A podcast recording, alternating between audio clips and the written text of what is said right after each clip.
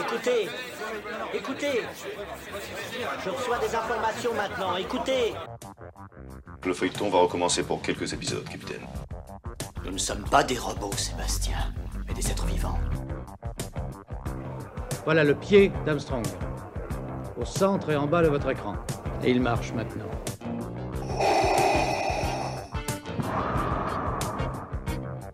On peut dire aujourd'hui que la science-fiction est bel et bien partout. Tu veux dire qu'on est dans un programme informatique Est-ce vraiment si invraisemblable Le dormeur doit se réveiller. Non, c'est de la science-fiction. Bonjour à toutes et à tous, vous écoutez C'est plus que de la SF, le podcast hebdomadaire sur la science-fiction animé par l'œil de chéri et produit par ActuSF.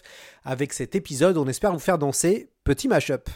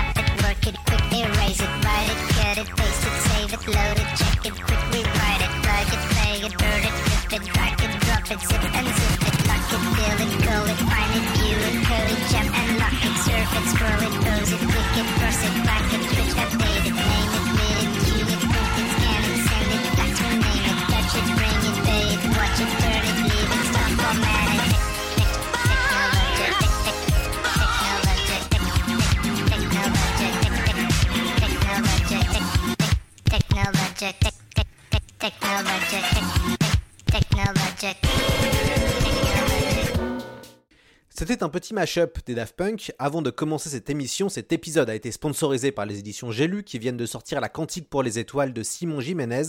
Il s'agit d'un huis clos à l'échelle de l'espace et du temps qui narre la geste entre une capitaine de cargo spatial et un enfant muet à travers la galaxie. Cela pourrait presque être un clip des Daft Punk designé par Leiji Matsumoto.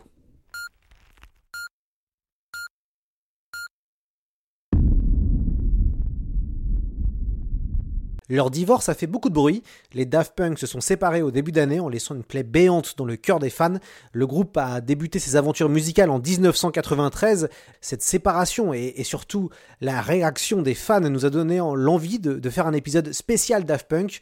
On a modestement essayé de revenir sur toute la carrière du groupe avec un spécialiste dans un temps assez court, même s'il s'agit pour l'instant de l'émission la plus longue jusqu'à maintenant. Cela nous a demandé beaucoup de travail, mais surtout beaucoup de plaisir et on espère que vous allez apprécier la science-fiction chez les Daft Punk est surtout une affaire d'esthétique. Pas sûr que Thomas Bangalter et Guy Manuel de Omen Christo soient de grands fans ou de grands lecteurs de SF, mais ils ont intégré très tôt les codes de ce genre, que ce soit dans les clips, mais aussi dans leur apparence de robots. Pour parler de ce groupe, on a invité le journaliste Stéphane Jourdain. Il travaille sur France Inter et a écrit un excellent ouvrage sur le sujet. Stéphane Jourdain, bonjour à vous. Bonjour. Bienvenue dans C'est plus que de la SF, ça fait plaisir de, vous avoir. J'ai beaucoup aimé French Touch, euh, une épopée électro chez Castor Music, un, très très bel euh, ouvrage où j'ai appris beaucoup de choses. Euh, on va parler des Daft Punk aujourd'hui. Daft Punk appartient à la French Touch, mais, mais c'est quoi cette French Touch? Alors la, French Touch, c'est un, c'est un mot tiroir qu'on a utilisé pour essayer de décrire ce mouvement euh, qui a éclos euh, au mi-temps des années 90, avec tout d'un coup un certain nombre de DJ producteurs euh, qui avaient comme point commun d'être français et de faire une musique électronique assez assez gaie, assez joyeuse, empreinte de funk et de disco, plutôt commerciale, et qui a connu un grand succès dans les années 95, 96, 97 et puis après. Euh, donc c'est un mot tiroir parce qu'on met plein de choses très différentes dedans, euh, à la fois euh, la pop euh, mélancolique de R, euh, la techno, la house euh, des Daft Punk, les morceaux d'Étienne de Crécy, la funk mob, du trip hop, DJ Cam, enfin voilà, plein de choses qui n'ont rien à voir, mais qui ont quand même un point commun, bah, c'est que c'était des Français, que ça s'est bien vendu à l'étranger, que c'était de la musique électronique, que c'était fait avec des sampleurs dans des home studios et que ça pop-up euh, à peu près exactement au même moment. R, Cassius, Étienne de Crécy, Phoenix, ils viennent tous de Versailles. Comment expliquez-vous que Versailles devienne ce qui a été Détroit avec la Motown? Alors ils viennent pas tous de Versailles parce que les Daft Punk viennent pas de Versailles, ils viennent de Montmartre. Ils, ils viennent un peu de Versailles parce qu'ils connaissent euh, tous ces types, qu'ils sont copains avec eux euh, et que ça reste des enfants de bourgeois euh, parisiens. Euh, Guy Manuel Domem Christo et Thomas Bangalter, donc les deux Daft Punk se sont connus au lycée Carnot dans le 17e à Paris. Euh, alors pourquoi euh, Versailles is the new Detroit? On pourrait écrire des thèses passionnantes sur cette question. La French Touch, en tout cas, été un mouvement bourgeois, c'est sûr, d'enfants de bourgeois qui étaient euh, des enfants d'artistes, euh, de producteurs, euh, Blanc-Francard, Bangalter. Il y a beaucoup d'exemples. Étienne de Crécy fait partie d'une famille où tous ses frères, notamment, ont, bien réussi dans le milieu culturel. Donc ce sont des enfants de bourgeois éclairés dans des milieux euh, donc rien à voir avec ce que Detroit a pu enfanter pour la techno d'underground résistance et de, et de ces types-là, encore que je connaisse pas leur background euh, social exactement, mais enfin je, pense que c'était pas exactement, exactement la même chose. D'ailleurs, vous, euh, vous avez découvert comment Daft Punk? C'est le moment un petit peu euh, biographie. Vous avez un souvenir ou pas précis de quand vous avez écouté la première fois ce groupe? Alors oui, moi j'ai un moment, euh, un souvenir très précis. C'est un pote à moi qui s'appelle Mathieu qui m'a fait écouter Homework, le premier album, euh, dans son dans sa son studio de 9 mètres carrés. J'ai le j'ai vraiment un flash en tête de l'écoute de ce CD euh, sur une tour PC avec une petite enceinte. Et il m'a dit, voilà, je pense que c'est une scène, euh, je pense qu'il y a eu des milliers de scènes comme ça en France à ce moment-là. Il m'a dit, ah, j'ai écouté un truc de dingue, faut que je te fasse écouter ça. Et on a écouté ça, et euh, voilà, c'était une époque, on devait être en 97, je pense, euh, où le rock n'avait plus grand-chose à proposer de, de très nouveau, où nous on écoutait un peu de rap, mais du rap français, donc on n'était pas complètement dedans. Voilà, c'était la fin de la période grunge. Euh, et donc on s'est pris cette claque euh, vraiment en pleine tête. Euh, Vitalik parlait d'un Airbus à 320 euh, qui s'est pris dans la gueule. Bah, c'est exactement ça qui s'est passé quand on a écouté Homework. Donc oui, j'en ai un souvenir très précis. Alors, on va maintenant écouter une interview de Thomas Bangalter, un, des deux créateurs du, groupe Daft Punk, réalisé par Arte Radio. Et c'était en 2009, évidemment. Cette, on, on mettra en lien toutes les, tous les extraits et les émissions qu'on a utilisées euh, pour euh, ce podcast.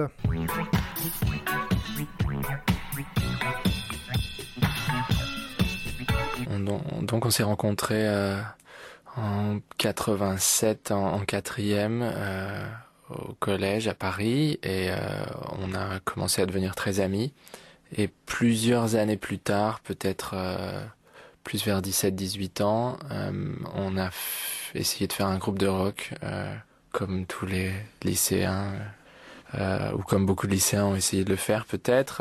et on a sorti un petit EP sur un label anglais d'un- groupe qui s'appelait Stereolab, qui nous a aidé, qui nous a sorti ce, ce EP. Et on a eu des très mauvaises critiques, dont une dans le magazine anglais euh, hebdomadaire Melody Maker, qui a traité notre groupe, qui s'appelait Darlene à l'époque, de punk débile et de punk stupide. Donc en anglais Daft Punk. Et euh, un an ou deux ans après, quand on a commencé à faire de la musique euh, électronique et de, remplacer les guitares, peut-être pas les guitares, mais peut-être remplacer la batterie par, des boîtes à rythme et, les guitares par des, des échantillonneurs et des synthétiseurs. Euh, on n'avait pas de nom pour notre projet. On allait sortir un petit, euh, un petit maxi sur un label euh, écossais et, on, on s'est dit tiens on va utiliser le nom de cette mauvaise critique, les punks débiles en anglais ou les punks stupides.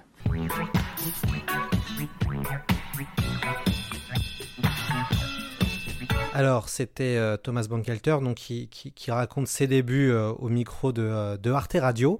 Je suis sûr que beaucoup d'auditeurs ne connaissent pas la première chanson des Daft Punk. À l'époque, il s'appelait Darlene. Et voici un extrait du fameux petit vinyle appelé Cindy Soland. Et il n'était pas deux, mais trois autres que Thomas Bangalter et Guy Manuel de Omen Christo. On retrouvait Laurent Brankovitz, le futur guitariste de Phoenix. On écoute maintenant un extrait. Out, Send us all love, send us all love,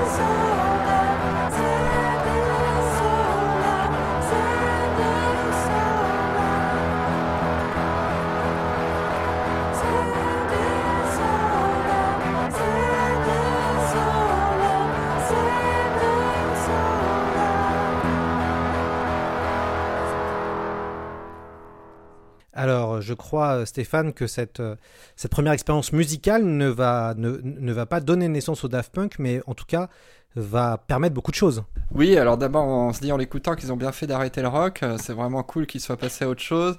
Et donc, ce premier disque a été, chroniqué dans la presse anglaise et le journaliste qui l'a chroniqué parlait de Daft Punky Thrash avec un jeu de mots sur trash et Daft Punky, donc euh, punk, idiot, c'est punk idiot. Euh, ils ont gardé le terme pour, euh, pour inventer le nom de leur nouveau groupe qui sera lui dédié aux musiques électroniques. Donc on arrête le rock, on arrête les guitares, euh, on arrête cette, euh, ce- cette pop rock euh, noisy qui n'allait pas partir sur la bonne route et on se met aux musiques électroniques. Alors, je vais vous citer, c'est page 50, euh, donc 1995-2015, une épopée électro. En matière de rock, on s'est rendu compte que personne ne pourrait faire mieux que ce qui a déjà été fait, explique lucide Thomas Bankalter. Autre prise de conscience fatale, dans les concerts de rock, les filles sont moches. La légende veut qu'il soit revenu d'une rêve à Beaubourg en se disant nom de Dieu, mais les filles sont super belles, c'est cette musique qu'il faut faire. Ouais, c'est un copain eux qui m'avait raconté ça, donc je sais pas du tout quelle est la part de, vérité dans ça, euh, mais je pense que ça correspond à, quelque chose aussi qu'on a, qu'on a connu dans les années 90. Euh, dans les concerts de rock, il y avait plus beaucoup de souffle, de nouveautés, de couleurs et d'élan et d'entrain. Euh, on était un peu tous fatigués. C'était avant euh, The Strokes, avant, euh, euh, avant tous ces groupes qui ont un peu réinventé le, ce genre musical. Et euh, c'est vrai que du côté des raves, euh, des musiques électroniques, le- la renaissance des clubs, euh, euh, les soirées respect au Queen, etc., il y avait quand même beaucoup plus de de, de, de- d'envie, de couleurs, de, euh, de, de filles, de gens de la mode, euh, de, voilà, c'était un peu plus glam, on va dire. D'ailleurs, hein, vous, vous le dites très bien, ils se prennent la claque acid house en pleine poire et ils commencent euh, à regarder ailleurs. Et ça tombe bien, puisqu'en fait, on a, dans, toujours sur Arte Radio, donc Thomas explique d'ailleurs comment il a fait cette première soirée.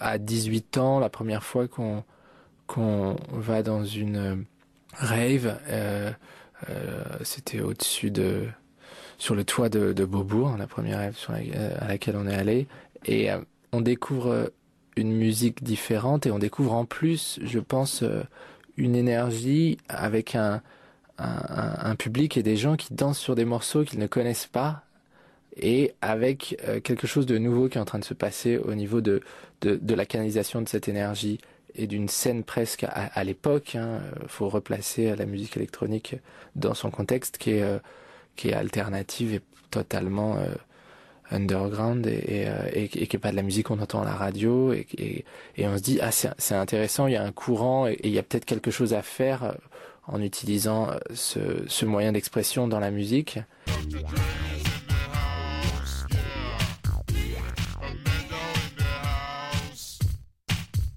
Co- comment on faisait euh, pour découvrir euh, cette musique, pour aller euh, faire des raves à l'époque? Maintenant, ça paraît normal, mais, mais de ce que vous expliquez bien, c'est qu'au tout début, c'était pas si normal que ça. C'était vraiment un tout petit groupe de, de jeunes qui allaient. Oui, alors euh, il faut voir ce que c'était la fin des années 80, au début des années 90. hein, euh, il y avait des flyers, à l'époque ça marchait par flyer, on se donnait rendez-vous. euh, parfois il fallait téléphoner, donc avec une cabine téléphonique, un numéro, un espèce d'audiotel pour avoir un lieu de rendez-vous, voilà, pour que les flics sachent pas où ça se passe, tout s'organiser à la dernière minute. Alors cette rave de Beaubourg en particulier, je sais pas, mais en tout cas ça, euh, ça, se passait comme ça en banlieue parisienne.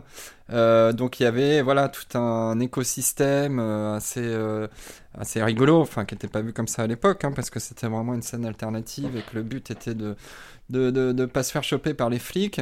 Mais voilà, c'était pas c'était pas aussi évident que d'aller au Queen et de payer son entrée. Il fallait ça demandait des efforts de participer à une rave et puis c'est un truc auquel on commençait à penser euh, en fin de semaine. D'ailleurs, c'est qui les, les papas des Daft Punk pour, pour vous? Euh, musicalement, tu veux dire?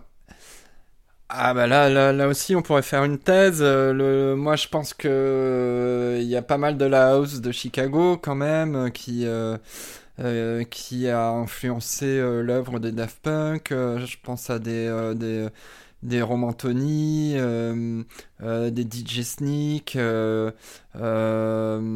Armani, des gens qui ont fait voilà une musique qui qui, qui ressemble un peu. Armand Van Helden aussi, à la, même époque, fait des choses qui peuvent être à peu près comparables. Après, les vrais papas, eux, ils adorent Primal Scream en matière de rock. Je pense qu'ils ont beaucoup écouté ce qu'ont fait les grands-pères de l'électro, les Pierre Henry, euh, Jean-Michel Jarre. euh, ils ont digéré toute cette, toute cette musique-là. Je sais pas si c'est si c'est juste de parler de papa, mais en tout cas, ils ont, ils ont écouté tout ça et ils ont, ils ont fait leur, ils l'ont, ils l'ont digéré, quoi. Ils l'ont fait à leur, à leur sauce. Évidemment, euh, Giorgio Moroder, euh, qui apparaît dans leur dernier album assez longuement. Euh, voilà, ils viennent, ils viennent de tout ça. Quelques temps plus tard, les, les Daft Punk explosent avec Daft Punk, présent sur le premier EP. Euh, bah, D'ailleurs, racontez-nous les, les coulisses de production et puis bah, comment ça, ça prend aussi vite. Alors en fait, à cette époque, euh, ils commencent à bidouiller leur machine et à faire des morceaux et euh, euh, ils vont avoir la chance de pouvoir rentrer en contact avec les boss d'un label assez important à l'époque qui fonctionnait bien, qui est un label écossais qui s'appelle Soma. Euh, qui euh, est à l'origine de, pas mal d'albums, euh, enfin de morceaux techno très en vue au milieu des années 90 et au moment d'une rave justement à Euro Disney ils vont rentrer en contact avec, avec les gens de ce label qui tout de suite vont garder un œil sur ce que font les Daft Punk et notamment sur ce titre Daft Punk qui au début ne, ne devait pas servir et que les Daft Punk leur font écouter un peu par hasard. Et là, on leur dit, attendez, il faut, il faut retravailler ça, il y a un super truc. Et, ainsi euh, naquit, euh, euh, euh, Daft Punk. Et donc, en fait, ces, ces, morceaux euh, sur, sur Soma vont lancer la course, la course au Daft Punk au premier album. Les maisons de disques vont être plusieurs à, se, à vouloir les signer et ils vont euh, décider de travailler sur un album complet qui vont sortir euh, euh, un peu plus tard, en 97. Et justement, on va écouter un extrait de, de Daft Punk.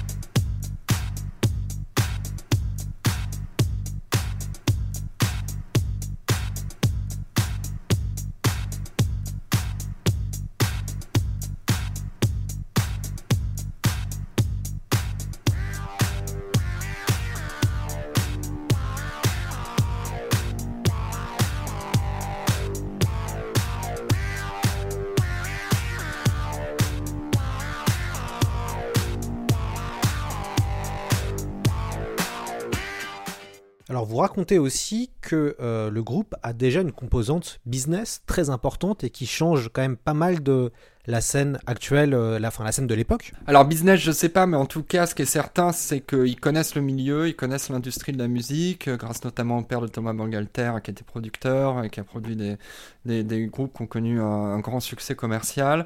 Euh, ils connaissent le milieu de la musique et très tôt, alors qu'ils ont 18-19 ballets, euh, ils connaissent les codes et ils font attention à tout ce qu'ils font. Euh, ils ont été conseillés par des avocats euh, au moment de signer leur premier contrat avec des maisons de disques. Euh, ils savent euh, voilà, garder la distance entre leur œuvre et euh, la maison de disques. Ils, ils savent très bien où ils mettent les pieds. Ils ont voilà, une appétence très marquée pour euh, toute l'image qui accompagne euh, la production musicale d'un groupe. Euh, donc leur premier clip, leur pochette d'album, tout ça est travaillé et chiadé. Donc voilà, ils ont une, une, certaine facilité pour frayer dans cette industrie musicale et se concentrer sur leur œuvre. Euh, œuvre musicale, euh, graphique, euh, sur le marketing, cette idée d'être masqué très rapide, etc. On va écouter un extrait du documentaire Daft Punk Unchained, disponible sur YouTube gratuitement, et que c'est vous qui nous avez encouragé à regarder ça, puisque vous le citez beaucoup dans French Touch, et donc du coup j'ai regardé. C'est un documentaire assez passionnant. Euh, on a pioché deux courts témoignages. On va commencer avec Antoine Ressori, ami des Daft, qui raconte comment euh, le groupe créait leur composition, puis on enchaîne avec Eric Chedville, qui est aussi un autre ami des Daft Punk, euh, qui est producteur, et qui euh, présente les spécificités des, deux garçons. Je me rappelle le, studio, c'est une chambre à coucher d'enfants, d'enfants, hein, pas d'ados, hein, de- d'enfants, avec des fils partout, des synthés, des bidules. Et les deux albums qui ont changé la face du monde de la musique électronique sont composés là. Thomas, il est le petit génie des machines. Je me rappelle très bien à l'époque du premier album, il me disait euh, Moi, je lis les modes d'emploi euh, de toutes mes machines une fois par mois. Mais faut pas penser qu'il n'a que ça. Parce qu'artistiquement, c'est quelqu'un qui, qui trouve des mélodies super top, qui a vraiment un sens très aigu de la- du hit, quoi. Guiman, lui, c'est mystique, quoi. Lui, il y a un seul truc et il n'y en aura pas deux. Donc tant qu'il ne l'aura pas trouvé, tout le reste c'est de la merde. voilà. Euh, Est-ce qu'ils ont gardé cette façon de travailler toute leur carrière? Ah, ça c'est très difficile. Hein. Moi, je suis pas dans le premier cercle, donc je je peux pas répondre à cette question. Et il y a que ceux avec qui ils ont travaillé régulièrement qui euh, qui pourraient le dire. Euh, ce qui est, je je sais pas quels sont les ressorts euh, entre les deux. Euh, Thomas est présenté comme quelqu'un de très maniaque qui connaît très bien le fonctionnement de, de, toutes ces machines. Guy Manuel comme celui qui est assis dans le canapé et qui, et qui donne son avis tranché une fois de temps en temps. Ensuite, ils ont fait des albums tellement différents entre Random Access Memories où ils ont fait euh, intervenir euh, énormément de, de compositeurs, euh, de, de, guitaristes, de chanteurs et Homework qu'ils ont fait tout seuls dans leur chambre. Euh, ça ça n'a rien à voir. Homeworks en 1997 avec quatre singles Daft Punk, One the World, Revolution, Burning, euh, Revolution euh, 900, ouais, c'est ça 909 hein, et Burning. Euh, que pouvez-vous nous, nous dire sur cet album, premier album que vous avez écouté vous euh, à l'époque?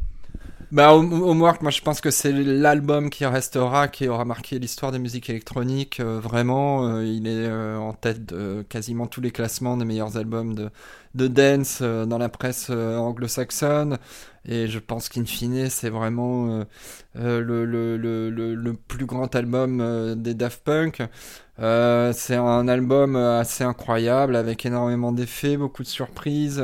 C'est un album de fusion qui digère beaucoup de musique. Il y a, il y a, y y a de la jungle, euh, il y a y a de la funk, il y a de la techno, il y a du rock. hein, y a, on trouve de tout ça dans, dans Homework et pourtant euh, ils ont réussi à avoir euh, une unité de production. il y a jamais de trop plein, c'est jamais vomitif, c'est c'est très lourd et très fin à la fois.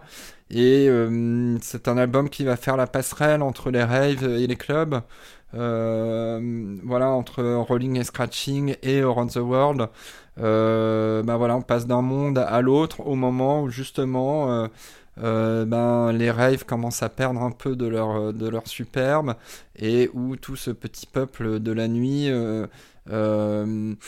finit par se retrouver dans les clubs avec d'autres sonorisations, des DJ qu'on voit mieux, euh, des jeux de lumière et des morceaux euh, un peu un peu différents. Alors on va écouter euh, Thomas Bangalter qui revient sur les critiques euh, de ce premier album euh, sur Arte euh, Radio. Pour revenir aux critiques, dès la sortie de notre, al- notre premier album, il y a 12, ça va faire 13 ans, on a tout de suite été blacklisté comme euh, voilà la, la, la, la mort de la techno underground qui, qui, qui signe euh, qui signe euh, euh, avec le diable euh, et les, ma- les maisons de les majors etc et, et, euh, pour ensuite euh, que les idées changent et que on se dise ah voilà le premier album c'était le vrai le, le, le, le- L'acte fondateur. l'acte fondateur de la de la de la de la, de la techno euh, de la French touch etc Est-ce que c'était vrai ça que quand le, l'album, le premier album sort, euh, c'est entre guillemets mal vu par une certaine frange du, de, de l'électro à, à ce moment-là, peut-être à cause aussi du côté un peu euh, waouh de la somme qui avait été déboursée par Virgin, euh, par tout ça Bah, il y a eu des critiques très dures. la presse française, par exemple, est passée à côté de cet album, ce qui est quand même incroyable en soi. Donc, il y avait eu une- euh, plusieurs pages dans les Inrecuptibles où ils s'en prenaient à cet album qui pourrait servir de bande son euh, pour le porno d'M6 le dimanche soir et euh, vraiment une, critique au vitriol. Donc, euh, la presse est, est passée à côté. J'imagine ensuite que dans le milieu euh, indépendant underground des raves, euh, certains ont vu d'un mauvais euh, que que cet album soit signé euh, chez une major, euh, que euh, voilà un grand renfort de clips et de promotion il soit mis en avant. Mais après, le plus important quand même, c'est que ça a fait plaisir à beaucoup de gens, que les gens se l'arrachaient en vinyle chez les disquaires, que ça s'est tout de suite très bien vendu, que ça, a trouvé son public et que voilà, qu'il faut quand même on fait de la musique pour que des gens se retrouvent dans cette musique. Et là, ça, le- le- ça a été immédiat. quoi. Comment ils se positionnaient des gens comme Laurent Garnier ou Étienne de Crécy, qui étaient, un- qui étaient déjà un peu plus âgés, je crois, que, que, le, que le duo Euh, Comment ils se positionnaient vis-à-vis de Daft Punk? Bah, Garnier, vis-à-vis de cette scène, ça a été un peu étrange pour lui parce que euh, lui, il avait euh, 10-15 ans de plus que tous ces mecs euh, et euh, il a bourré le terrain depuis longtemps euh, à Manchester, en France, euh, à Dijon, un peu partout. Il était lui vraiment plus techno. hein. En 93, il fait Crispy Bacon, qui est devenu un hymne techno à travers le temps, beaucoup plus dur, euh, rien à voir avec avec la French Touch. Il a fait des albums de techno. Euh, pas évident euh, à cette époque, donc c'était un peu le, puriste de la scène techno. Il avait des sets, c'était un vrai DJ, contrairement à, Étienne de Crécy ou, euh, Daft Punk, qui ont passé des disques mais qui n'ont jamais été de, de grands DJ. Enfin, Étienne de Crécy, il est devenu ensuite, mais plus tard. Euh, donc lui, Garnier a toujours regardé ça un peu de loin. Ça n'a pas été évident pour lui de voir toute cette scène exploser de mecs plus jeunes que lui, qui, qui faisaient pas exactement la même musique, mais qu'on le rattachait un peu à lui parce que euh, on foutait l'étiquette French Touch euh, à tort et à travers. Son label FCOM était quand même le premier euh, label français à avoir connu un, certain succès, donc ça, a été, euh, je pense, un peu bizarre pour lui euh, dans les premières années. Étienne de Crécy, c'est différent parce que pour le coup, il, était vraiment, euh, lui, euh, complètement dans cette... euh, dans cette French Touch, euh, pote avec euh, R, avec Alex Goffer, venant de Versailles, lui aussi très enclin à soigner ses pochettes d'albums, tout l'aspect visuel qui accompagne cette musique. Et puis c'est vrai que R, Étienne de Crécy, Alex Goffer, Cassius, il y a une vraie unité quand même sonore, euh, ces samples. Euh, discoisant, ces basses funky, euh, de la house, euh, ces titres dansants. euh, euh, donc là, il y a une vraie unité, donc c'est- très différent pour lui. Alors, on on continue dans le documentaire Daft Punk Unchained. On, on va écouter le témoignage de Michel Gondry, parce qu'il y a déjà un art du clip dès le début, en fait. Il y a deux clips très importants. Il y a Daft Punk qui a été réalisé par Spike Jones, euh, donc le réalisateur de Qui veut de la peau, Qui veut la peau de, de John Malkovich et euh, enfin c'est pas Qui veut la peau, c'est euh, Dans la peau de John Malkovich et euh, Her Oh, de Roger Rabbit. voilà. Euh, donc euh, Hair et euh, Dans la peau de John Malkovich. Euh, L'autre grand coup de génie, c'est d'avoir fait appel à Michel Gondry, euh, qui euh, réalise le clip One the World. Et c'est d'ailleurs là qu'apparaissent les premiers robots euh, dans Daft Punk. On va écouter le réalisateur euh, en, parler. Il se, rémo- il se remémore ce- cette fameuse, ce- cet acte de création. Je les avais rencontrés euh, dans une, euh, une chambre d'hôtel à Londres. Je me souviens être assis sur le lit, puis eux assis sur des chaises. Et j'aime pas arriver avec une idée avant de parler avec le groupe. Parce que je veux pas être à côté de la plaque et euh, commencer à me creuser la tête sans avoir eu un contact. Donc je discute toujours avec le groupe avant, avant de, de, de proposer quoi que ce soit. Je crois que c'est Guy Manuel qui a lancé l'idée d'une d'une chorégraphie. Chorégraphie. J'ai demandé à Florence Fontaine, ma styliste, de me. On n'avait pas beaucoup de budget, et de me fabriquer des robots. Donc elle a pris des casques intégraux de moto. Elle a rajouté deux antennes. Et puis ils avaient euh, une visière euh, qu'on avait recouverte de vénilia euh, à demi transparent. Moi, il me semble que c'est la première fois qu'ils aient porté un casque, ou peut-être que l'idée leur est venue à eux de porter le casque et que je me suis adapté. Mais il me semble que j'ai proposé le casque pour faire euh, Robocop.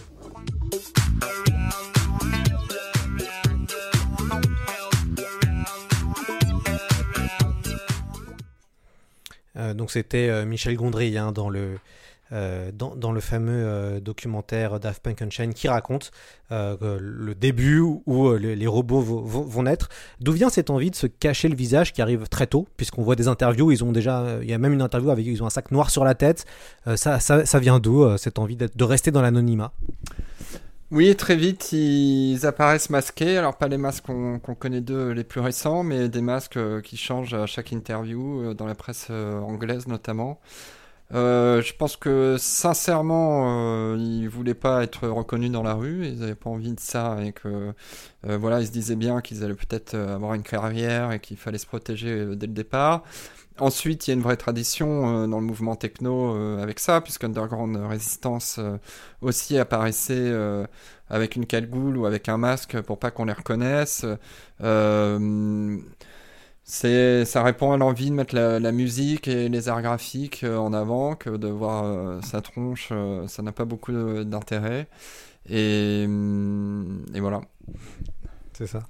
Mais à l'époque, c'était innovant. Parce que, euh, en fait, ce qu'on se rend compte, c'est qu'au fur et à mesure qu'on étudie votre livre, on se rend compte aussi que, quand même, ils étaient à la pointe de plein de choses qui sont devenues maintenant normales, mais à l'époque, on faisait pas vraiment ça. Ouais, c'était innovant et puis en même temps, comme toujours avec les Daft Punk, ça avait déjà été fait avant. Euh, Underground Resistance l'a fait, sans doute le plus grand groupe euh, de techno euh, de, l'histoire. Ils l'avaient déjà fait et les Daft Punk l'ont refait à leur sauce. Il y a beaucoup de choses que les Daft Punk ont refait à leur sauce avec génie.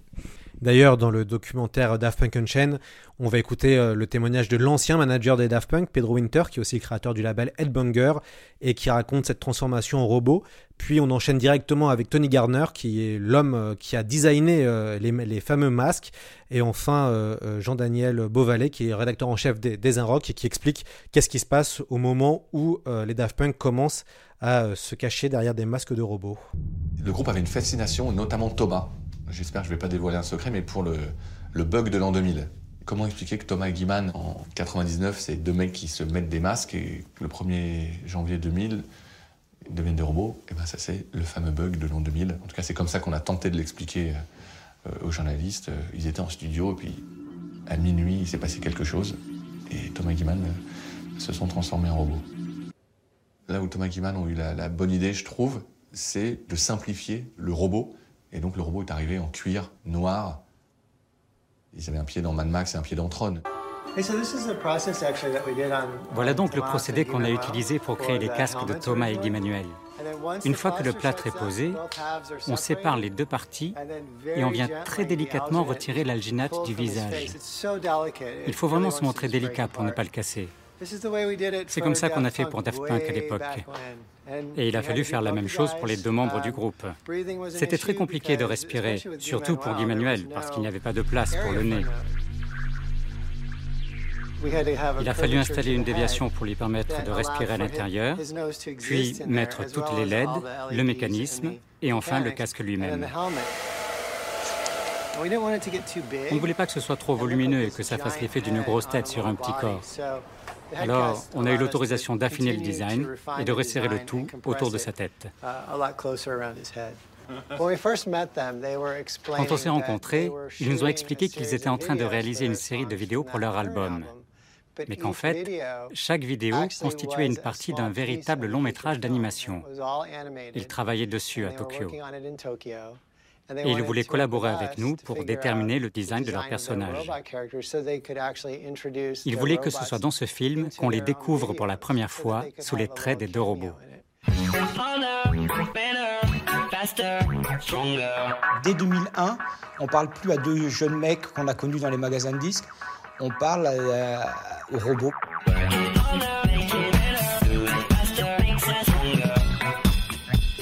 Ça a été sidérant sur la dernière interview que j'ai faite avec eux. Je pense qu'on a parlé pendant deux ou trois heures. Et je crois que jamais Thomas n'a utilisé le jeu. C'est quand même dingue. La première personne du singulier n'existe plus. Elle est complètement gommée. Ils sont Daft Punk. C'est là où on rentre un petit peu dans la, science-fiction euh, progressivement avec les Daft Punk. Qu'est-ce que, ça vous inspire, vous, euh, ces, témoignages et surtout ce, cette espèce de changement de personnalité?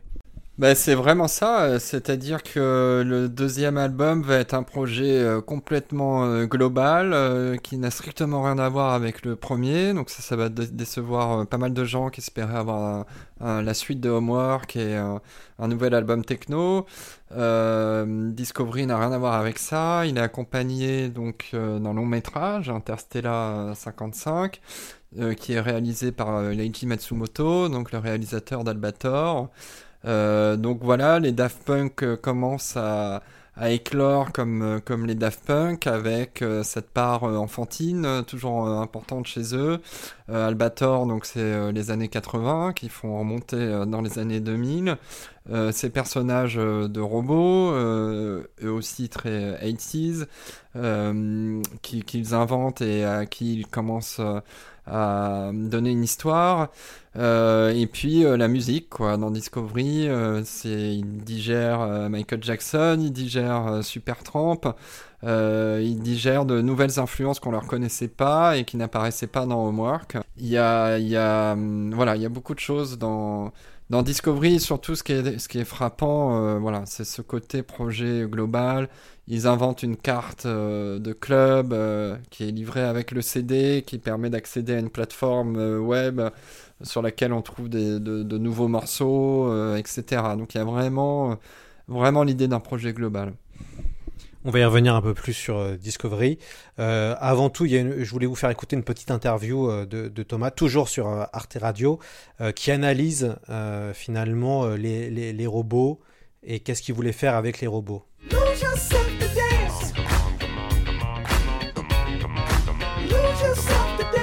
On pourrait peut-être euh, faire un rap- une comparaison avec, un, avec certains écrivains ou certains réalisateurs où, qui ont où il y a une, réelle séparation physique entre la personne qu'ils sont et le travail et ce qu'ils ce qu'ils peuvent faire. Et c'est vrai que euh, d'une certaine façon, euh, euh, les deux robots, la, virtualité de ce groupe dont on est les créateurs, les acteurs, les marionnettistes, a un parcours aujourd'hui effectivement relativement exceptionnel et, important, mais, mais, mais, mais on le sépare totalement de notre personne en fait.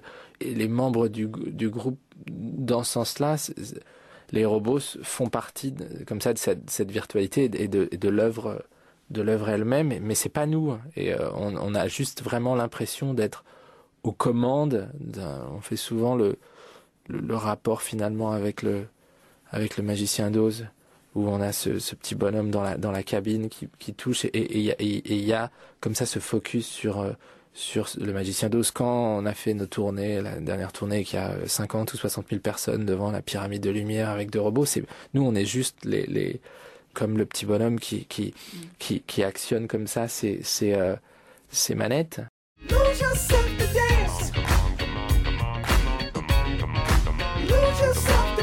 Comment ils sont euh, en termes de personnalité, euh, les, deux, euh, les, deux, les- deux garçons? Oh, ça, je- j'aurais pas la, prétention de répondre à cette question. Moi, je les ai croisés quelques secondes dans ma vie chacun. Euh, euh, ils m'ont jamais donné d'interview. Donc ça, je, je peux pas vous dire. Ce que je peux vous dire, c'est que dans toute leur œuvre transparaît leur le- une certaine nostalgie de leur, euh, de leur enfance et de ce qu'ils ont pu regarder. On l'entend dans cet extrait. Euh, à l'époque, ils ont, ils ont bouffé beaucoup de télé et beaucoup de films euh, à cette époque-là. Euh, quand ils étaient à Carnot, euh, ils regardaient beaucoup de, de films tous les deux ensemble. Et ça se sent. Il y a cette, ouais, cette, cette mélancolie pour l'enfance, l'adolescence, qui imprègne toute leur œuvre. On le voit dans dans, dans, dans des clips, euh, je pense à Stardust, euh, Music Sounds Better With You avec un gamin. C'est vraiment des choses qu'on voit, euh, qu'on sent un peu partout, et notamment dans Discovery, euh, et dans le fait de faire appel à Leiji Matsumoto, et donc un réalisateur de dessin animé, pour faire un long métrage quand même, qui dure plus d'une heure. Interstellar, ils ont engagé toute leur for- fortune de l'époque là-dedans. Euh, ça leur a coûté 4 millions de dollars. Euh, euh, voilà, c'était un, projet complètement fou et très, très enfantin. De ce que j'ai pu lire ou, entendre en interview, on sent qu'ils sont aussi dans un quelque chose lié, au contrôle aussi de leur œuvre.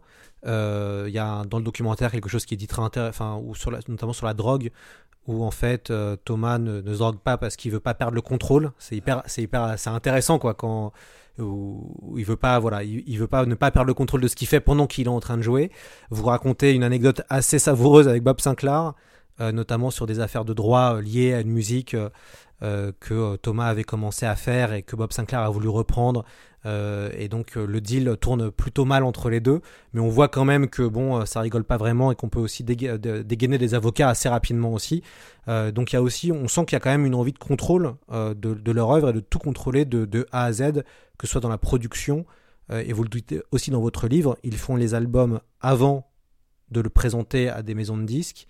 Donc il y a quand même une envie de pas être euh, influencé ou de pas être bloqué par que ce soit une maison de disques ou par d'autres types de problèmes.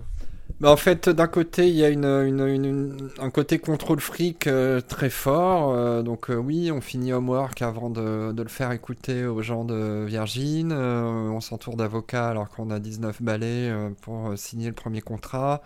Euh, on décide de tout ce qui a trait à l'univers graphique euh, du groupe, euh, de près ou de loin. Il y a ça, et en même temps, ils sont capables de donner un morceau comme ça, sur un coup de tête. C'est ce qui s'est passé quand Thomas a fait Gym Tonic pour Bob Sinclair, même si finalement il s'en est voulu après. Guy Manuel a travaillé pour Kavinsky, voilà, il est- euh, lui, a donné quasiment un morceau, en tout cas c'est la légende à, Paris. Euh, donc il y a une espèce de générosité et de, euh, de, de, de, de, côté, euh, on, s'en fout sur certains aspects, et puis de l'autre, contrôle fric complet, maniaque parfois, sur d'autres aspects. Et là, on va écouter un autre extrait de, de Daft Punk, One More Time, la chanson sûrement la plus connue. Enfin, une des plus connues.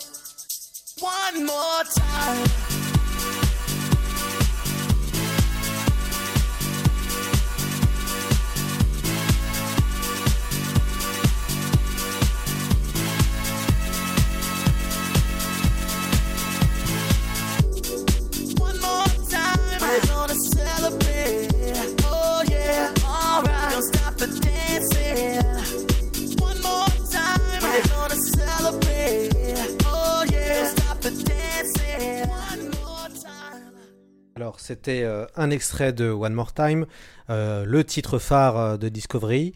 Vous analysez cet album dans le chapitre fin de la parenthèse enchantée, et je vais vous citer euh, page 160. Euh, les Daft nous emmènent dans un voyage un brin mégalo. Les Daft s'attaquent à un tabou, la musique des années 1980 en 14 morceaux, 61 minutes de pop house étudiée, aussi déroutante que novatrice, travaillée au couteau pendant près de 3 ans. Pourquoi, pour vous, c'est un brin mégalo cet album? Euh, parce que c'est un projet global, euh, qu'il faut appel à un réalisateur, euh, qu'il y a une carte euh, qui vient avec le CD, euh, qui offre un accès à une plateforme sur laquelle ils vont venir verser euh, de nouveaux contenus. Donc il y a une volonté quand même euh, de, d'inventer le business qui va aller avec, euh, avec Internet et l'arrivée d'Internet dans le monde musical. Les clips sont pas des clips comme on a l'habitude de les faire puisque c'est des, des parties découpées du long métrage Interstellar. Euh, parce qu'il y a beaucoup, beaucoup de références musicales de Supertramp à ACDC dans, leur, euh, dans leur album.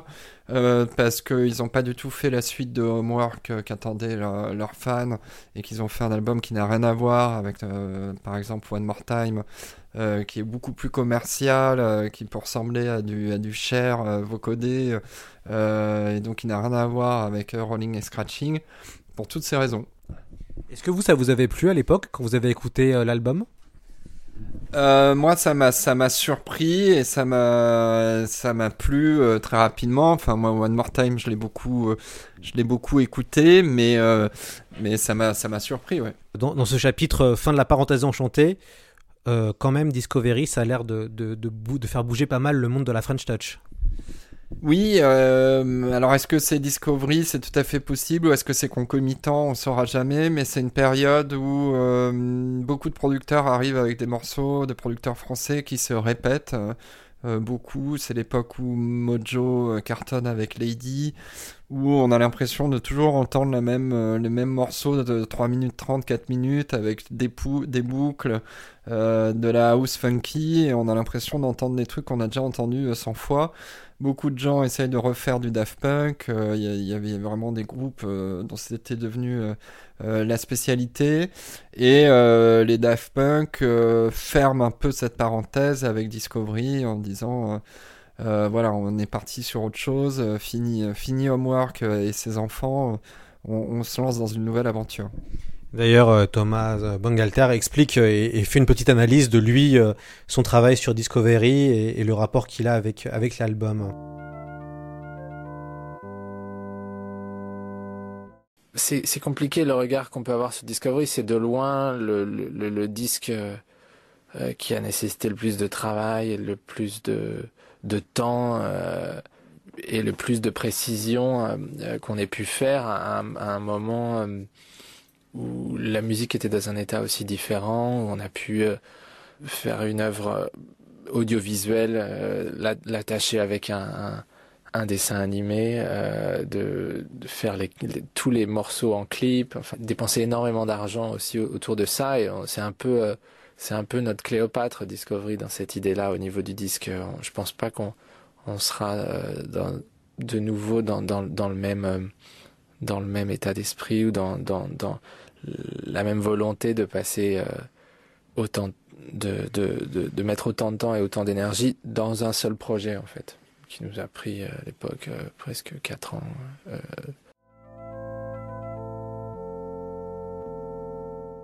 Et pourtant, là, c'est l'interview était en 2009 et pourtant il y a eu Random Access Memories qui est peut-être peut-être plus fou, mais Ouais, c'est ça qui est marrant, c'est marrant d'entendre ça aujourd'hui parce que finalement ils vont quand même, ils vont quand même le refaire leur projet fou, euh, monumental, euh, très ambitieux, euh, un peu mégalo. euh, il n'y aura pas eu que Discovery, il y aura eu aussi leur quatrième album euh, Random Access Memories, euh, l'idée de faire jouer des musiciens de Michael Jackson, de, de faire appel à à, à, à euh, au grand nom, de finir sur scène avec, avec euh, Stevie Wonder. euh, euh, voilà, ils l'auront eu finalement. Alors le troisième album aura été un peu un album fait rapidement, mais il n'y aura, pas eu que Discovery dans les œuvres monumentales.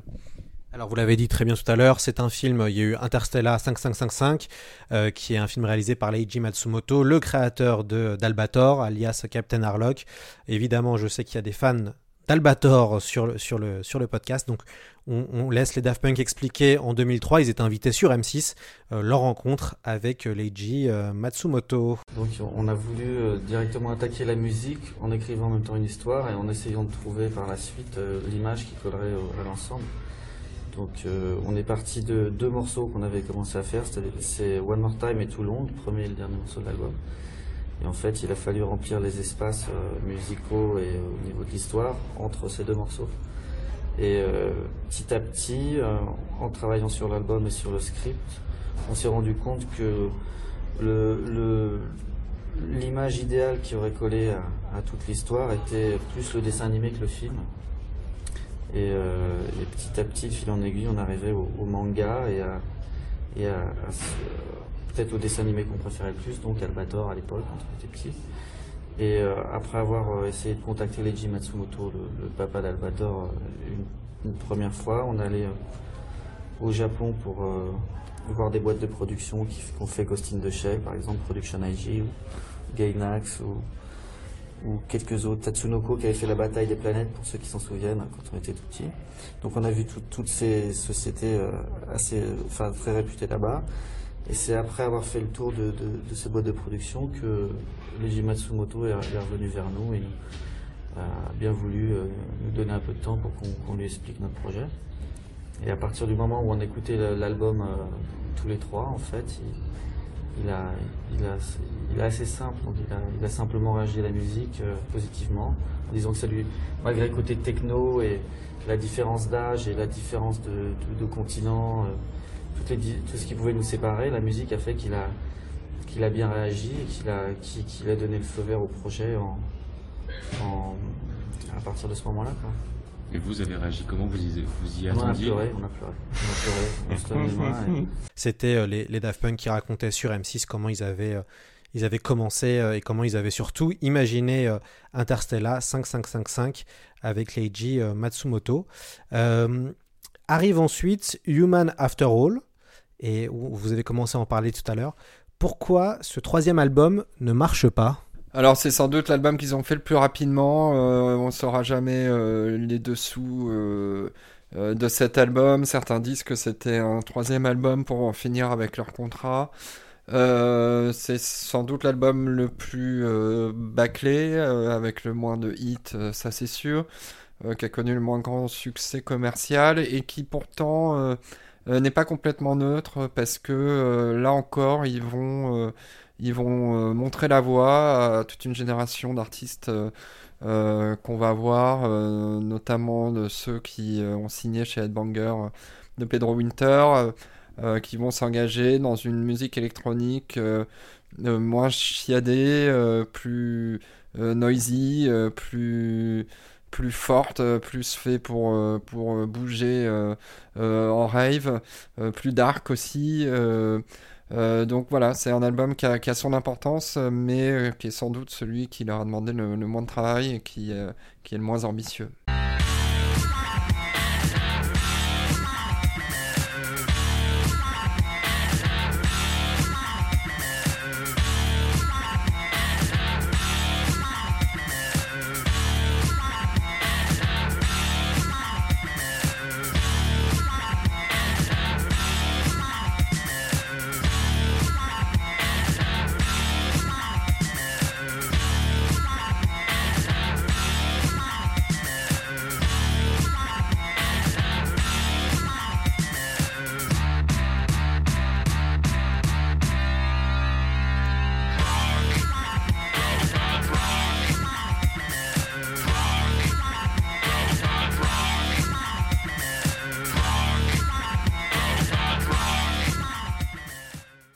C'était un extrait de Robo Rock euh, qui est un des, titres de Human de l'album Human After All, le troisième album des Daft Punk. Euh, et il va y avoir une, forme de traversée du désert, mais il va y avoir aussi une renaissance. Vous l'expliquez aussi grâce à un formidable live à Coachella. Euh, il y a une pyramide dans le désert. On entendait Thomas en parler tout à l'heure. Comment analysez-vous la DA donc la direction artistique et la communication de ce groupe qui révèle souvent du génie? Parce que euh, ils ont quand même réussi à, faire en sorte que ce live devienne totalement mythique. Oui, bah c'est exactement ce que vous dites, c'est-à-dire que je pense que ce sont pas seulement des gens très talentueux dans le domaine de la musique, mais que ça, aurait fait des grands DA euh, euh, dans d'autres domaines. Ça a toujours été présent chez eux. Ils ont toujours voulu avoir une ambition graphique, que ce soit pour les pochettes, les dessins animés, euh, pour euh, la présentation de leur live. Ils ont beaucoup innové. La pyramide a été beaucoup reprise. Tout ce qu'ils ont fait avec live. euh, euh, et la pyramide a, été pas mal copiée euh, ensuite.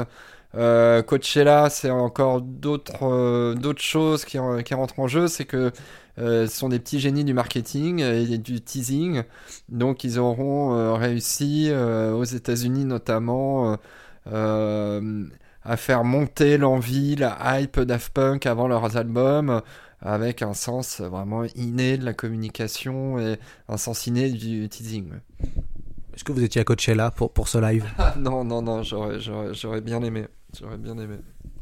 Alors, euh, je, je sais que vous n'êtes pas forcément un spécialiste de la science-fiction, mais quand même, je vais vous poser la question comment vous, vous analysez, vous percevez la science-fiction euh, chez Daft Punk avec soit les clips, soit les photos, soit les, pochettes? Alors là, là, vous me posez une colle. euh, je suis vraiment une bille euh, complète en matière de SF. c'est un univers que je connais pas du tout. Je, je sais pas du tout. Bah, ce que je peux vous dire, c'est que ils se sont grimés en robots, euh, qu'ils ont fait euh, la BO de Tron euh, Legacy, que dans les dessins animés, ils ont fait appel à la science-fiction, dans les dessins animés d'Interstellar. Et que c'est un univers, comme beaucoup de gens d'ailleurs de ma, génération, de, de leur génération, qui leur parle beaucoup. J'imagine qu'il s'est passé beaucoup de choses en matière de SF dans les années 80, euh, d'assez mythique, et que, euh, et que voilà, comme ils ont beaucoup digéré les années 80, et sans, sans forcément euh, prendre de recul, de snobisme, euh, contrairement à d'autres, euh, forcément il y a de la science-fiction dans leur œuvre. Est-ce que vous avez vu le, le film Electroma, euh, qui est un, un film d'auteur et qui est finalement de la SF, euh, qui est assez, as- assez bizarre comme film? On a l'impression de voir des fois THX euh, de, de George Lucas. Euh, Qu'est-ce que vous avez pensé de ce film qui est, euh, qui est, sorti, dans, qui est sorti en plus dans l'anonymat un peu, un peu total Et les gens oublient d'ailleurs qu'il y a un film que les Daft Punk ont réalisé? Oui, bah alors moi, pour être franc, j'en avais plus beaucoup de souvenirs au moment où ils ont annoncé leur séparation en reprenant un extrait du film qui dure 6 minutes euh, où ils se font exploser. C'était vraiment une œuvre, c'est un ovni ce film, très étrange. Moi qui suis pas un adepte de, science-fiction,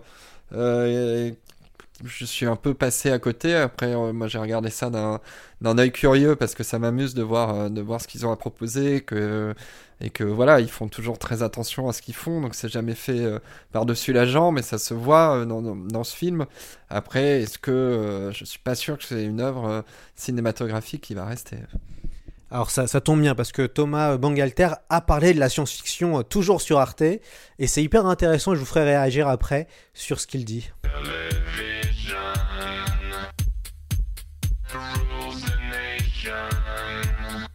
On n'a pas vraiment eu de réflexion sur le, sur le futur et sur la science-fiction, à part l'idée de, de, aujourd'hui de se dire voilà, on, on est dans la science-fiction, ou on, on est dans, la, dans, dans le futur déjà. Et le futur, c'est pas dans 5 ans ou c'est pas dans 10 ans, c'est maintenant. Mais il y a 20 ans, on se posait pas cette question-là. Mais euh, c'est vrai que, que pour revenir euh, au, au concert qu'on a fait il y a, il y a, il y a deux, deux ans et trois ans, d'être comme ça, de faire des, des spectacles dans le désert avec une pyramide de lumière et, euh, et euh, des dizaines de milliers de, de, de, de gens autour et des robots dessus et pas des, pas des humains justement, mais c'est presque comme... euh, on est presque dans un, dans un, dans un, dans un film de science-fiction ou dans un jeu de rôle comme ça où le, où le public sont les, sont les, les acteurs eux-mêmes de, de, d'une sorte de cérémonial euh, euh, futuriste et, et, et technologique, mais qui, qui peut avoir lieu à, à- aujourd'hui et qui, est, et chorégraphié de la même façon que n'importe quel cérémonial euh, ou euh, euh, peut, peut, peut, peut l'avoir été. Donc il y, a, y, y a cette idée de jouer avec les concepts de science-fiction qu'on qu'on peut avoir aujourd'hui, mais finalement, aujourd'hui, on, on prend son, son téléphone portable tactile et on le regarde, on est aussi dans la science-fiction comme ça.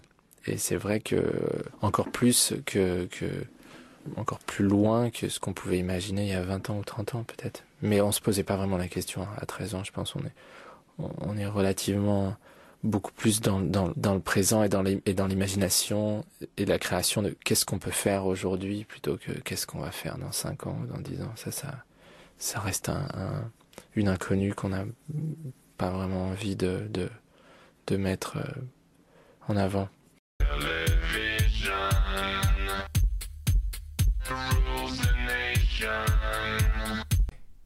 Stéphane Jourdain, une réaction sur ce que vous avez entendu Bah oui, je pense que voilà, on sent à quel point ils ont pu être pétris par les années 80, par la guerre des étoiles, euh, euh, le désert, les robots. euh, voilà, ils ont, ils ont digéré tout ça, ça les a influencés et ils ont pas de, ce que je disais tout à l'heure, ils ont pas de snobisme par rapport à ça. Ça fait partie de leur histoire. Eux expliquent qu'ils n'ont pas d'appétence particulière pour, pour les années 80, mais que c'est juste les années où ils étaient gamins et que donc forcément ça se retrouve dans leur œuvre. Alors après Coachella, les, les Daft Punk euh, vont euh, travailler avec Disney euh, sur euh, Tron Legacy. Alors ça paraît assez amusant de, voir qu'un groupe qui est quand même euh, très à cheval, qui contrôle tout, euh, s'allie avec euh, peut-être euh, une des plus grosses firmes euh, qui pareil contrôle tout de son côté. Euh, Qu'est-ce que vous avez pensé vous de la, de la sono euh, de euh, Tron Legacy? Je pense que c'est euh, une œuvre musicale qu'il faut voir avec, euh, avec le film, contrairement à, Discovery euh, qui peut s'écouter sans, sans regarder le dessin animé. Donc c'est très, c'est très Daft Punk, il y a des nappes, il y a un travail sur le son qui est intéressant, c'est pas quelque chose qu'on écoute pour danser. Est-ce que c'est quelque chose qu'on écoute dans son salon sans voir l'image? Je- J'en suis pas sûr. Euh, mais il y a un travail, euh, on retrouve les bases euh, des Daft avec ces sons, ce travail sur le son, ces nappes, ces boucles. Et pour ceux qui ont une, un, attrait pour la science-fiction et pour ce film, j'imagine qu'on s'y retrouve. Ouais, et en même temps, le film a été surcritiqué euh, quand il est sorti parce qu'on perdait la, le, le côté poétique du premier Tron. Et quand on le revoit maintenant, euh, bah, c'est assez marrant de voir. euh, donc Tron, on a fait un podcast d'ailleurs sur le, sur le film euh, qui est à la base de beaucoup de choses et notamment euh, de, de tout ce qui est image de synthèse. Et c'est vrai qu'il y avait une forme de déception euh, devant ce film. Euh, qui a pas du tout, euh, qui a pas forcément beaucoup marché, Euh, mais en tout cas moi je me rappelle et ça bon ça ne regarde que moi, mais les parties avec les Daft Punk à l'intérieur du film j'avais trouvé ça très sympathique et ça m'avait ça m'avait amusé. Et je trouve la, la chanson qu'on va écouter maintenant plutôt plutôt sympa.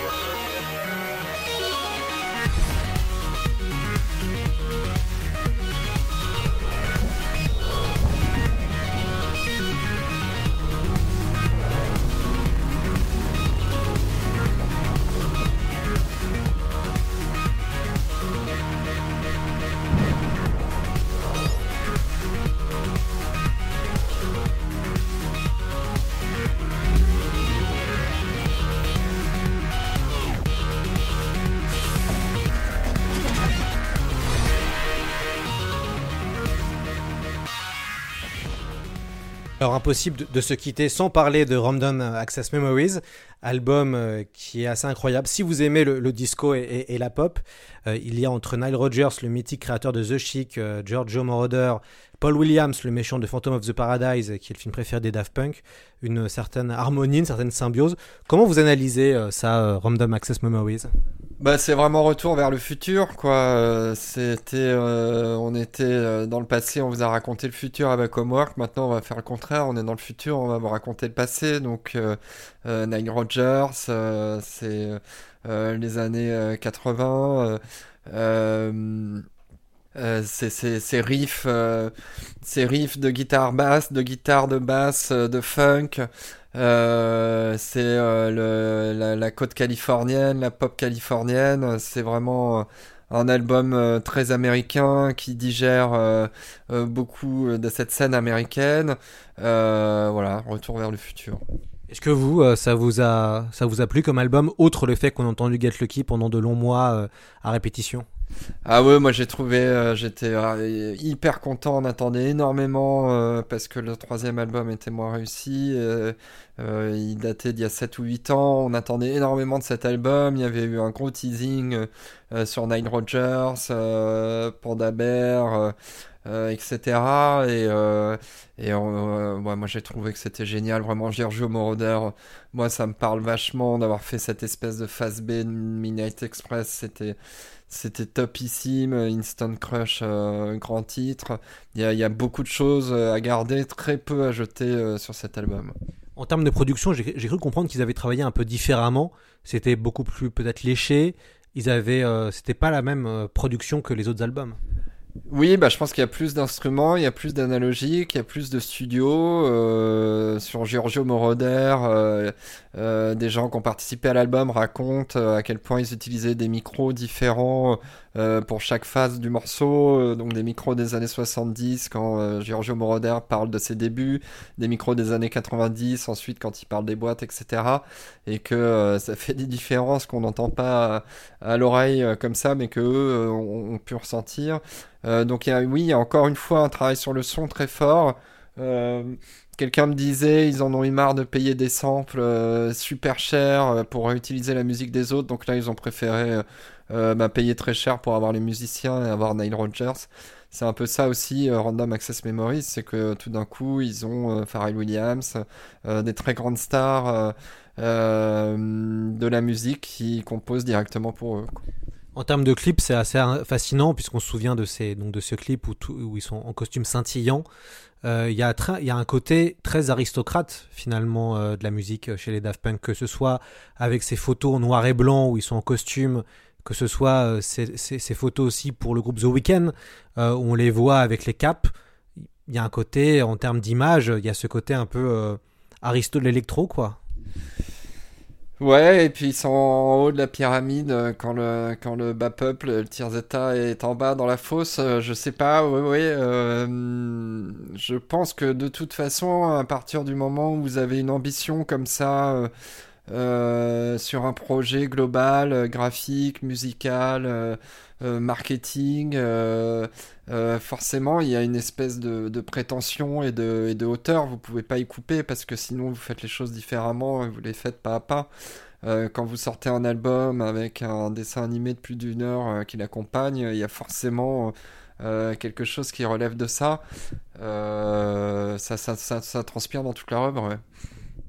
Alors on va écouter un morceau, euh, bah, un live euh, qui ouvre le, fameux, qui, ouvre d'ailleurs votre livre, euh, votre prologue, puisque c'est le fameux live au Grammy Award, un live assez incroyable où se mélangent des samples de The Chic avec Nile Rodgers, d'Another Stars, The Sea Wonder.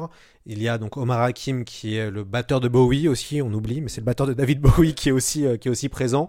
Voilà, moi j'avais vu ce live donc en différé et euh, j'a- j'avais vraiment des frissons. Je pense que comme beaucoup de gens qui aiment le disco et qui aiment euh, la soul avec Stevie Wonder.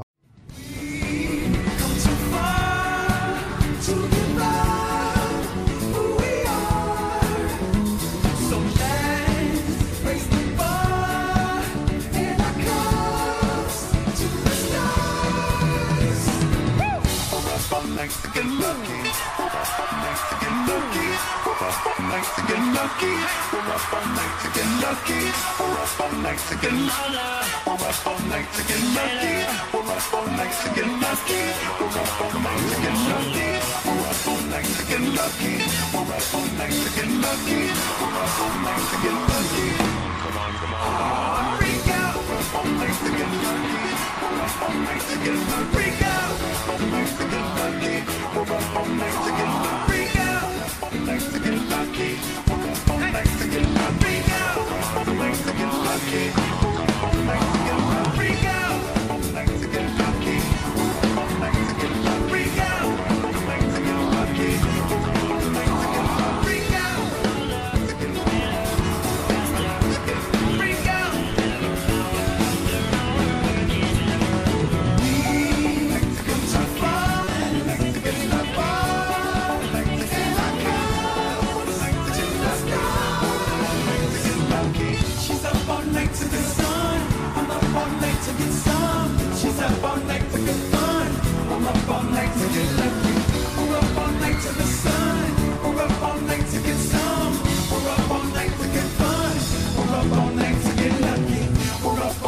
To get lucky.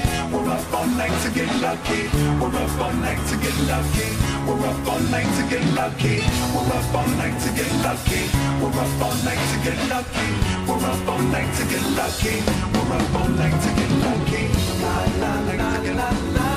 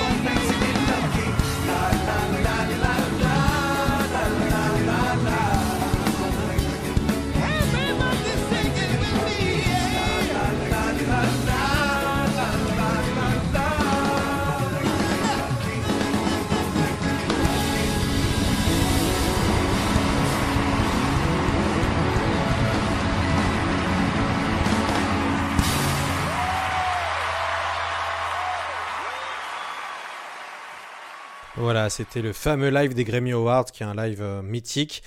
5 Grammy, euh, Grammys. Est-ce que c'est la consécration pour la French Touch? Mais est-ce qu'il y a encore de la French Touch? Ah, c'est la consécration pour les Daft Punk. Je pense que là, ils sont vraiment sur le toit du monde. Euh, Ils referont jamais ça. Euh, C'est quelques minutes de live. On en reparlera dans 50 ans. Euh, C'est vraiment la méga boom. Euh, Dans le public, il y a Paul McCartney, il y a, il y a- Beyoncé, il y a Jay-Z. Euh, Tout le monde est debout, la main en l'air. Donc c'est extraordinaire. Plus, personne ne refera jamais ça. Enfin, plus personne en France ne refera jamais ça.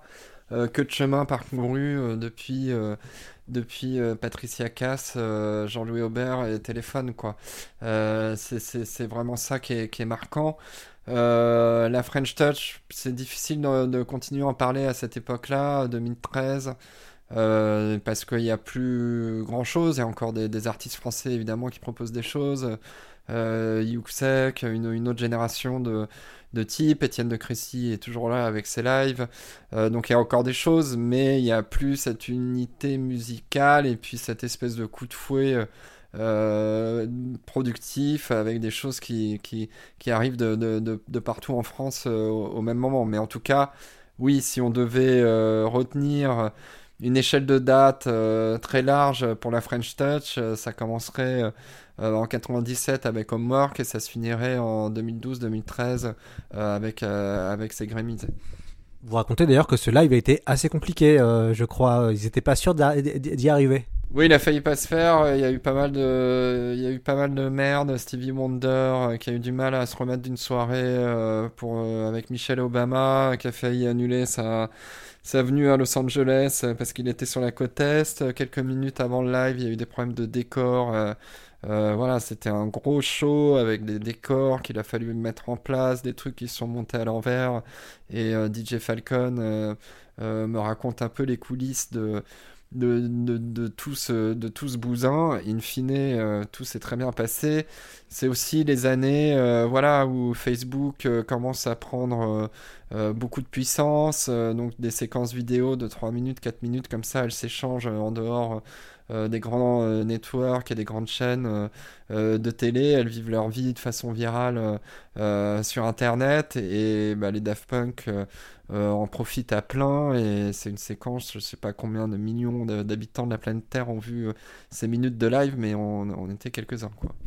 Ce qui est intéressant, et vous le dites aussi, c'est que euh, le gouvernement français bah, récupère évidemment euh, le succès de franchises, de franchises qui ont jamais trop été cocorico euh, finalement, et, vous le dites un petit peu, il y a jamais, il y a toujours une ambition internationale, mais finalement assez peu d'ambition locale. Euh, ils refusent, et vous le dites, d'aller à la victoire de la, aux victoires de la musique, puisque c'est un peu, bah, c'est un peu le, le, le show du pauvre entre guillemets hein, aussi. Euh, comment ça se fait que finalement Daft Punk est final, est, est peu touché par euh, par la France a une vision plutôt globale en fait, et, et pas locale? Bon, ils ont toujours été très euh, citoyens du monde. euh, je pense qu'ils ont grandi là-dedans. Euh, Guy Manuel est d'origine portugaise, ar- l'aristocratie portugaise. Thomas, un père qui a travaillé pour la France en dehors de France, qui d'ailleurs à un moment s'est installé au Brésil. Donc je crois qu'ils ont toujours été très citoyens du monde, jamais cocorico, jamais le coq tricolore dans les bras. Euh, c'est vraiment un truc, euh, ça qui, qui transparaît dans toute leur carrière, c'est que euh, la France, c'est pas quelque chose qui les intéresse en tant que tel. Ils ont toujours eu regardé de haut les aides à la, à la production de musique électronique en France, ce genre de choses. Et ils se sont toujours situés dès le premier album où ils ont bien veillé à, à ce qu'il y ait une diffusion qui soit la plus large possible. Leur terrain de jeu a tout de suite été le monde. Alors, et ce qui est intéressant, c'est à ce moment-là, enfin en tout cas post 2013, euh, Daft Punk est partout, ça devient une espèce de marque internationale euh, globale, et euh, il y a même des petites, on, fait même de l'humour sur les Daft Punk. Je vais vous faire écouter un live avec Jamel Debbouze et Michael Youn au Marrakech du rire. Je pense pas que vous ayez écouté ça déjà une fois, mais ça, on, on peut écouter. Ça, ça dit aussi, ça dit aussi beaucoup de choses sur la popularité après des Daft Punk.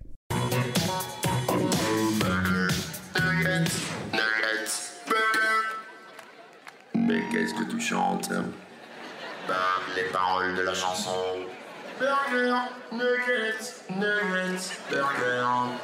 C'est pas du tout ça les paroles. C'est harder, better, faster, stronger.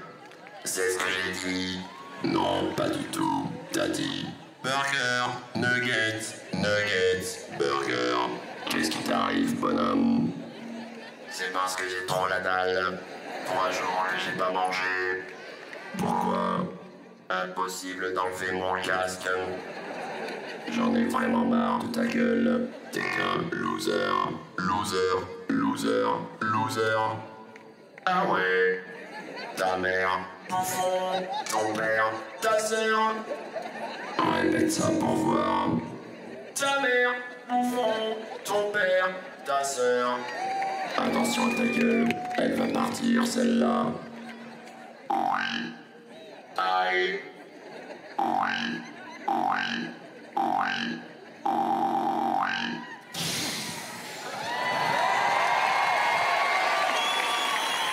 T'as t'as de la chance d'avoir un casque, je t'aurais pété la gueule. Euh, j'ai pas de casque, j'ai pas de casque. Quoi J'ai pas de casque, Qu'est-ce quoi, qu'il y a quoi. Qu'est-ce qu'il y a Qu'est-ce qu'il y a quoi Voilà, c'était Michael Youn et euh, Jamel Debbouze au Marrakech, euh, au Marrakech du rire qui, parodie euh, euh, Daft Punk. C'est là où on voit finalement que le groupe est global, puisque maintenant on peut même s'en moquer, tout le monde comprend euh, les, références.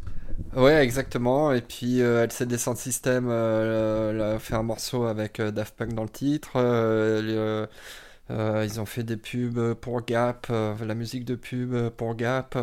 Euh, ils ont euh, travaillé pour The Weeknd. Euh, ouais, ouais, c'est devenu euh, mainstream, 100% mainstream. Alors, comment euh, analysez-vous euh, la fin du groupe et ce fameux clip d'adieu? Euh, puisque c'était il y a peu de temps, ça fait, c'était d'ailleurs intéressant de voir à quel point sur les réseaux sociaux les gens ont été touchés, ou en tout cas ça faisait écho à, pas mal de générations. Vous, voyez ça comment? Bah, la fin du groupe annoncée par l'image sous la forme d'un clip. donc on retrouve les Daft Punk. Un clip euh, balancé euh, tout d'un coup au milieu de nulle part, euh, qui va toucher beaucoup de monde, qui va être beaucoup vu. Moi, je pense qu'ils s'amusent. Ils n'avaient pas fait de musique depuis longtemps. Ils étaient très attendus. Il y avait des rumeurs. J'imagine qu'ils n'ont rien à proposer dans les, dans les mois qui viennent. Donc, ils annoncent leur, leur fin. Et puis, ils reviendront, évidemment.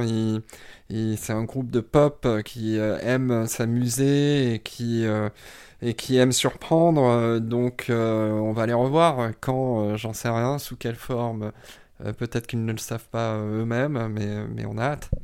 Vous pensez qu'ils vont vraiment revenir? Ouais, c'est sûr. Je, je- je- je parie une bouteille de Bourgogne que qu'ils vont revenir. Ils sont là pour s'amuser et, et, et pour produire des sons qui font qui font danser, qui donnent le sourire. Donc je pense qu'ils n'ont pas dit leur dernier mot.